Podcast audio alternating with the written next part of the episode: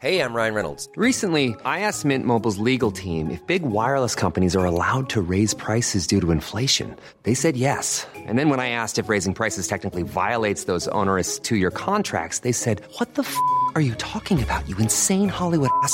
So to recap, we're cutting the price of Mint Unlimited from $30 a month to just $15 a month. Give it a try at mintmobile.com slash switch. $45 up front for three months plus taxes and fees. Promo rate for new customers for limited time. Unlimited more than 40 gigabytes per month. Slows. Full terms at mintmobile.com.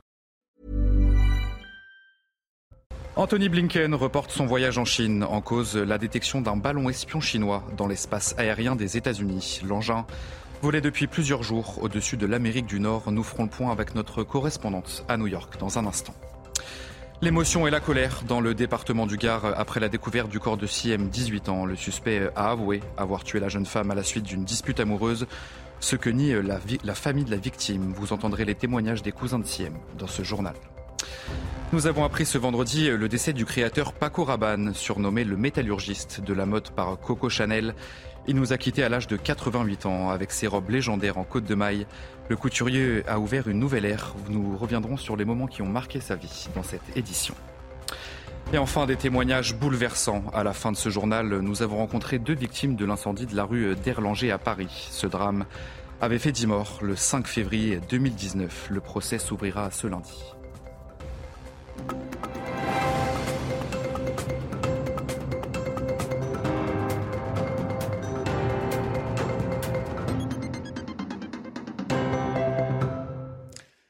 Bonsoir à tous, je suis très heureux de vous retrouver pour l'édition de la nuit. Le chef de la diplomatie américaine reporte sa visite à Pékin. Anthony Blinken devait s'y rendre dimanche et lundi, conséquence de l'entrée d'un ballon chinois espion dans l'espace aérien des États-Unis. L'engin volait depuis plusieurs jours au-dessus de l'Amérique du Nord. La visite d'Anthony Blinken en Chine est donc reprogrammée. Les précisions de notre correspondante à New York, Elisabeth Guedel. L'affaire du ballon espion tourne à la crise diplomatique entre Washington et Pékin. Le chef de la diplomatie américaine, Anthony Blinken, a annulé à la toute dernière minute son voyage en Chine, censé justement apaiser les tensions entre les deux pays. Preuve que la Maison-Blanche n'est pas convaincue par les explications de Pékin au sujet de ce ballon géant repéré depuis plusieurs jours au-dessus du Canada et des États-Unis, notamment au-dessus de sites militaires américains et présenté par le Pentagone comme un outil d'espionnage. Les autorités chinoises, elles parlent de ballons météo chargés de collecter des données à très haute altitude et qui auraient dérivé au gré des vents et des courants atmosphériques. En gros, un accident que Pékin dit regretter, une façon de s'excuser, ce qui est plutôt rare de la part du régime chinois. En tout cas, Joe Biden, le président américain, veut marquer le coup. Il veut surtout éviter, comme le souligne la presse américaine, de passer pour trop conciliant, trop naïf vis-à-vis de la Chine même si tous les experts le disent, hein, ce type de ballon a des capacités finalement limitées de collecter des informations sensibles, contrairement aux satellites espions que possède la Chine.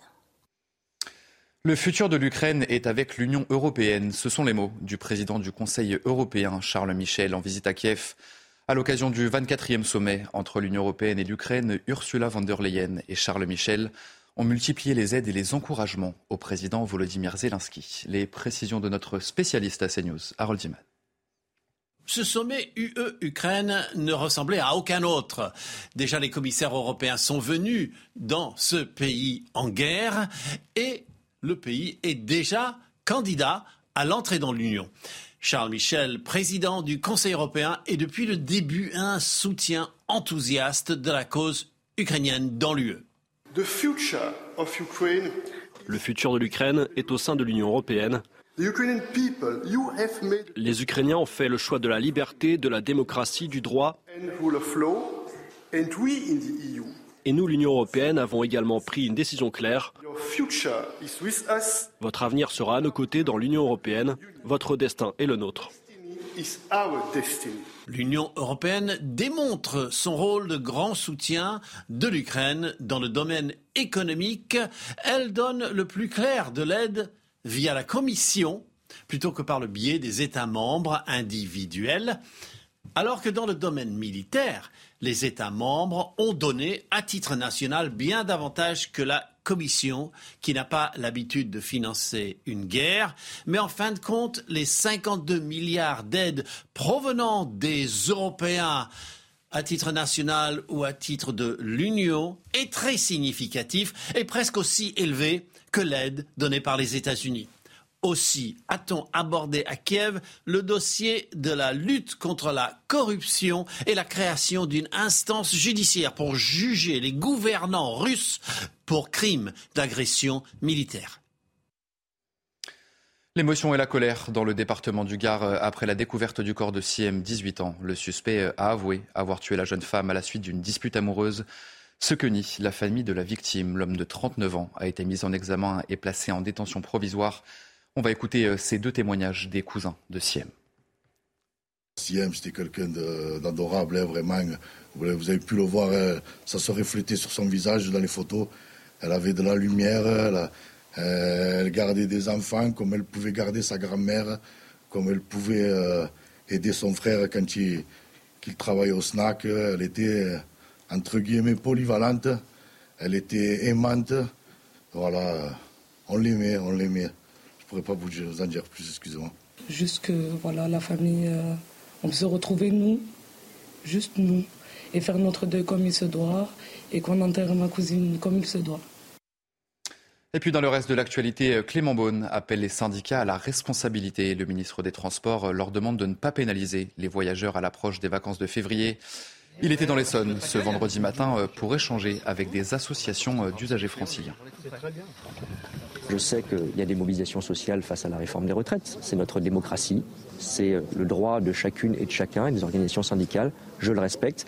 Mais dans le choix qu'on fait des périodes, notamment les samedis de départ en vacances le 11 février qui est évoqué, je crois qu'il faut du respect, de la responsabilité pour éviter des perturbations qui seraient excessives et qui perturberaient beaucoup de familles. Parce que j'entends dire que ce sont des riches qui partent au ski. Les vacances de février, ce sera la zone B le 11 février. C'est beaucoup de familles qui se retrouvent et qui n'ont parfois pas pu se retrouver à Noël. Donc il faut vraiment qu'il y ait de la responsabilité, du respect dans le choix et l'organisation des mobilisations.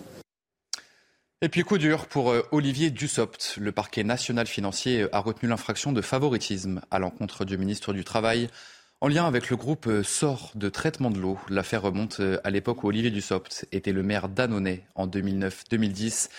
Il ne reste plus au parquet national financier qu'à formaliser la tenue d'un procès avec l'envoi de citations à comparaître. Dans le reste de l'actualité, face à l'inflation, les Français sont contraints de s'adapter. Les ménages ont diminué leur consommation en produits alimentaires et se privent même de certains produits. Jamais une telle baisse n'avait été observée depuis plus de 50 ans. On voit tout ça avec euh, Sarah Fenzari et Olivier Gangloff. Les Français à l'heure de la privation. Sur fond de hausse des prix très marqués, en particulier sur la nourriture, les consommateurs sont contraints de s'adapter un peu plus attention, mais euh, voilà, pour l'instant, j'ai la chance de pouvoir euh, manger à ma faim, c'est déjà beaucoup. Bah, malheureusement, quand on est retraité, on fait deux fois plus attention à son, porte-monnaie, mais on prend le, strict minimum, quoi. En 2022, la consommation alimentaire française a baissé de 4,6%. Un triste record historique, ce n'était pas arrivé depuis 1960. Dans les allées des marchés ou dans les rayons, les consommateurs achètent moins et surtout sont poussés à comparer les prix. Je fais différemment, c'est-à-dire que je vais de magasin en magasin pour voir les, promotions et puis euh, j'achète, je me dis tiens je vais manger ça et ça, puis j'arrive dans un magasin, je vois que bah, c'est trop cher, donc du coup bah, je regarde ce qui est en promotion, mais je mange autre chose et puis euh, je m'adapte. S'adapter en fonction des promotions ou se priver parmi les aliments laissés de côté, la viande, le poisson ou encore les fruits et légumes. La viande j'en prends plus parce qu'elle est très chère la viande, tout ce qui est viande, jambon et tout ça j'en prends plus le poisson, euh, la viande, les légumes un peu. Hein. Ça commence, hein. Acheter des légumes, là, c'est cher. Et la tendance devrait se poursuivre. La grande distribution est actuellement en pleine renégociation avec les industriels et les prix pourraient encore augmenter. Et face à l'explosion du prix de l'énergie, de nombreux Français n'arrivent pas à payer leurs factures. Certains se rabattent sur le chauffage au bois pour passer l'hiver. Et puis dans l'Allier, les Restos du Cœur de Montluçon voient leur demande exploser. Les salariés de l'association formés au tronçonnage se démènent pour fournir la quantité nécessaire aux plus démunis. Un sujet signé Maxime Lavandier. Regardez. Une petite signature, s'il vous plaît. Patricia Guilas fait partie des bénéficiaires des Restos du Cœur, pas pour une aide alimentaire, mais pour une livraison gratuite de bois de chauffage. Sans emploi, elle vit seule dans sa maison en cours de rénovation chauffé en partie par des radiateurs électriques et en partie par un poêle à bois. L'ensemble des factures euh, de décembre ont, dépassé les 300 euros. Donc sans cette aide euh, des restos du cœur, pardon, sans cette aide des restos du cœur, j'aurais pas, pas pu m'acheter du bois. L'atelier bois des restos a été créé en 2016, mais avec le froid et la crise économique, les demandes affluent. L'association bénéficie du bois offert par la municipalité et son chantier d'insertion emploie 24 salariés qui se relaient 4 jours par semaine. Lucas Ponceau est l'un d'entre eux. Tronçonneuse à la main et casque anti-bruit sur les oreilles, il s'affaire sur une grume. Ben, on se sent utile, quoi, clairement, quand on sort d'une période un peu, euh, un peu noire, hein, que ce soit des, l'anxiété, des dépressions pour beaucoup, beaucoup de personnes. Hein. Dans le milieu du travail, maintenant, ça va vite. Hein. Près de 40 familles sont toujours placées sur liste d'attente. Un chiffre qui, selon l'association, devrait augmenter chaque année. Depuis mercredi, l'augmentation du coût de l'électricité est maintenue à 15% pour tous les Français. Une augmentation qui touche aussi les municipalités, mais certaines sont épargnées. C'est le cas d'un village en Alsace, grâce à des investissements faits il y a 15 ans. Le village de Materscholz est autonome en électricité. Des explications signées Mathilde Couvillère-Flandre. Plus de factures d'électricité grâce à cette rivière. Une mini-centrale hydroélectrique dotée de trois turbines a été installée dans le village de Muttersolz en Alsace. Une installation qui a permis à la commune d'économiser environ 43 000 euros par an pour ses services publics. Non seulement nous n'avons plus de factures d'électricité, nous sommes juste assujettis à la taxe d'utilisation du réseau public qui appartient à Enedis, donc euh, la fameuse TURP, mais 90% euh, restant, nous continuons à revendre euh, et à facturer. Ce qui est revendu se chiffre à environ 60 000 euros. La commune ne consomme que 10% de sa production d'électricité, même si Muttersol produit trois fois plus d'énergie que nécessaire. D'autres objectifs restent à atteindre. Euh, ici, on voit qu'il nous reste beaucoup de chemin à faire. On n'est autonome que à 7%. Donc, il y a 93% euh, de nos besoins énergétiques qui ne sont pas couverts par des productions locales. Euh, donc ça, ça, nécessite encore des efforts, que ce soit des rénovations énergétiques, mais aussi des productions d'énergie renouvelable supplémentaires. À terme, la municipalité souhaiterait que ses habitants bénéficient aussi d'une baisse de la facture d'énergie pour que la commune soit entièrement autosuffisante. Les folles journées de Nantes ont commencé ce mercredi en France. Des centaines de concerts de musique classique se tiennent jusqu'à dimanche. Et parmi les artistes prometteurs, un jeune violoncelliste français, malgré un handicap à la main, il a réussi à jouer de son instrument avec beaucoup de talent. Regardez ce sujet, c'est signé Jean-Michel Decaze. Sonny Siechinski, 22 ans, profession violoncelliste, plutôt virtuose d'ailleurs. Et pourtant, cette main gauche aurait dû lui interdire toute carrière. Certains musiciens avaient déconseillé à sa prof de l'accepter au Conservatoire de Paris. J'ai une demi-paume, donc voilà, c'est un peu une comme une demi-main, entre guillemets. C'est mon père qui, a, eu l'idée du premier système. Il y avait une prise justement autour de, du, poignet en, mousse avec des câbles électriques euh, euh, de chantier parce que c'était robuste, mais en même temps on pouvait, on pouvait les tordre, donc c'est assez pratique. C'est une ergothérapeute des hôpitaux de Saint-Maurice dans le Val-de-Marne qui imagine ce gant en plastique thermoformé. De quoi côtoyer Schubert et affronter les salles de concert comme ici aux folles journées de Nantes. On appréhende peut-être plus que certains le regard des autres faut se l'assumer à fond. Et euh, pour moi, il n'y a, pas, a pas de nécessité de se cacher. J'ai la chance de jouer sur cet instrument qui, qui, a été construit pour moi. Il est monté à l'envers et on l'a appelé le violoncelle du cœur. C'était une très belle, euh, très très belle expérience et je reste toujours en contact avec mes luthiers. Donc euh, gros bisous à eux. Dans l'avenir, Sonny Chiesinski aimerait monter une association pour aider les personnes handicapées à se lancer dans les carrières musicales. Il le dit lui-même, la musique a beaucoup de retard par rapport au sport. Nous avons appris ce vendredi euh, le décès du créateur Paco Rabanne, surnommé le métallurgiste de la mode par Coco Chanel. Il nous a quittés à l'âge de 88 ans avec ses robes légendaires en côte de maille le couturier euh, a ouvert une ère nouvelle. Sarah Fezari. Être allumé, c'est génial. C'est mieux être allumé qu'éteint. Un petit grain de folie pour un pas de géant dans la mode. Personnalité majeure de la haute couture, sa vision était audacieuse, révolutionnaire et provocatrice, véhiculée par une esthétique unique. La haute couture sert de laboratoire d'essai, de prototype. Forgeur ou plutôt forgeron, à l'ère du Space Age, il est le premier à utiliser un matériau devenu, aux yeux du public, sa marque de fabrique.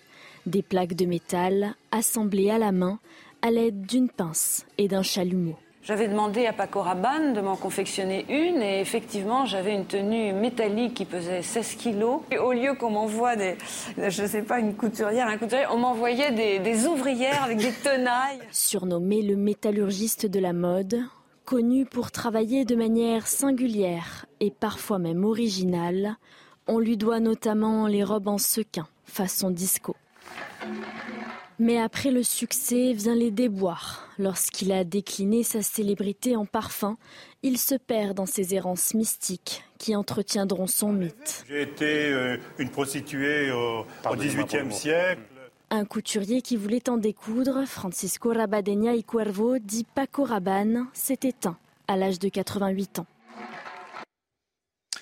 Et enfin, ces témoignages bouleversants avant le journal des sports. Euh, lundi prochain s'ouvrira le procès de l'incendie de la rue Erlanger à Paris. Ce drame avait fait 10 morts il y a presque 4 ans jour pour jour. C'était le 5 février 2019. Une habitante de l'immeuble sera jugée par la cour d'assises de Paris.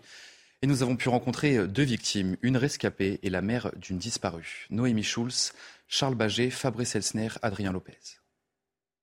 Claire a quitté Paris. Elle ne pouvait plus vivre à un étage élevé.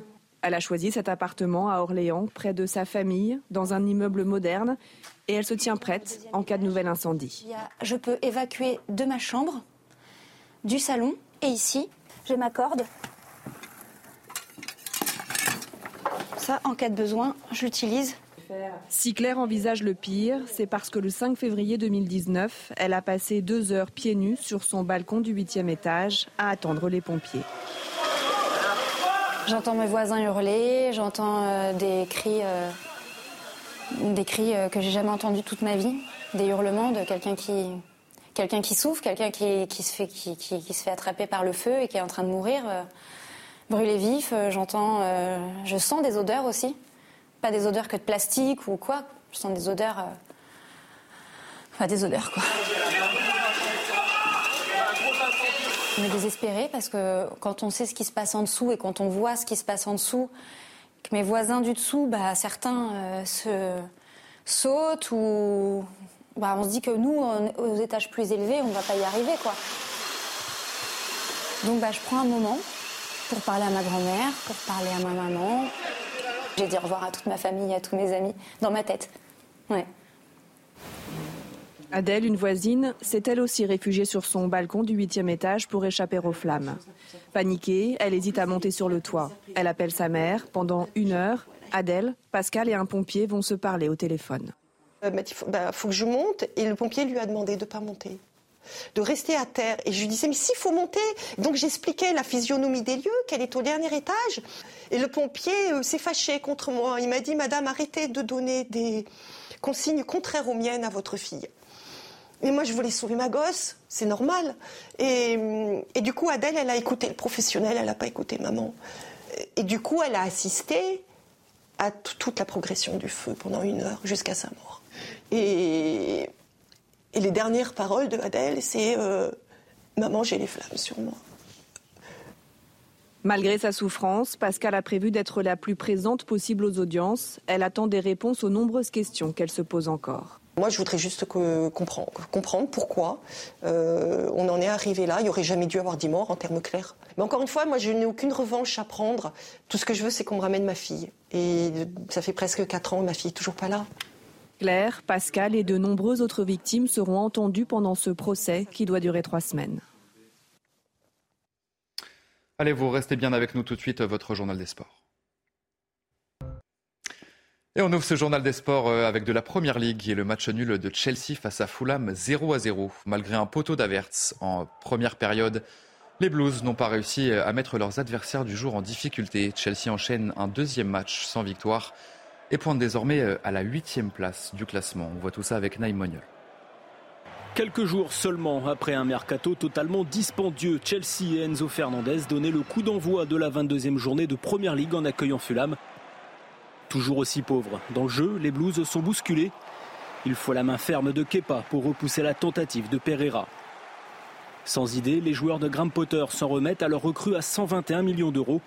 Le gelon d'Enzo Fernandez trouve Mason Mount, mais Kaya Verts ne peut rabattre le ballon. Une occasion qui a le mérite de décoincer les Blues. 45e minute. Il y avait euh, du, un surnombre pour euh, Felam. Et Ziyech qui va tenter de trouver Avers dans la profondeur. Il est bon ce ballon, Kai Avers, le lob et le poteau qui vient sauver Felam. Visiblement peu impacté par son transfert raté au PSG, Hakim Ziyech trouve Kai Havertz. Le lob de l'Allemand termine sa course sur le poteau. 0-0 à la pause, Chelsea rentre au vestiaire avec la mention peut mieux faire. Mais la deuxième période est une pâle copie de la première. Graham Potter ne trouve pas la solution et s'en remet à un Kepa toujours vigilant. 75e minute, l'entraîneur anglais lance Datro Fofana, arrivé du club norvégien de Molde cet hiver. Premier match pour l'attaquant ivoirien et première sensation. Gallagher qui va tenter de trouver dans la profondeur. Ouh, attention. Fofana, c'est passé, c'est passé deux fois. Et le retour de Tim Ream, ça aurait été la superbe histoire de la soirée. Malheureusement, la belle histoire n'aura pas lieu pour Fofana qui, pour ses débuts avec Chelsea, va concéder le nul 0-0. Un score qui laisse les Blues à 9 points du Big Four, avec un match en plus. Allez, on poursuit ce journal des sports avec du basket. Monaco est passé tout près de l'exploit face au Real Madrid en Euroleague. La Roca Team s'est inclinée sur son parquet 95 à 91, emmené par un Mike James, auteur de 23 points. Les Monégasques sont tombés sur un Mario Anosa des grands soirs, meilleur marqueur du match avec 30 points. Et avec ce succès, le Real Madrid grimpe à la deuxième place de l'Euroleague. Monaco redescend à la cinquième place. Allez, vous restez bien avec nous sur CNews. Dans un instant, un prochain journal. Anthony Blinken reporte son voyage en Chine. En cause, la détection d'un ballon espion chinois dans l'espace aérien des États-Unis. On en parle dans notre prochain journal. Je vous souhaite une très belle nuit à tous. Retrouvez tous nos programmes et plus sur cnews.fr.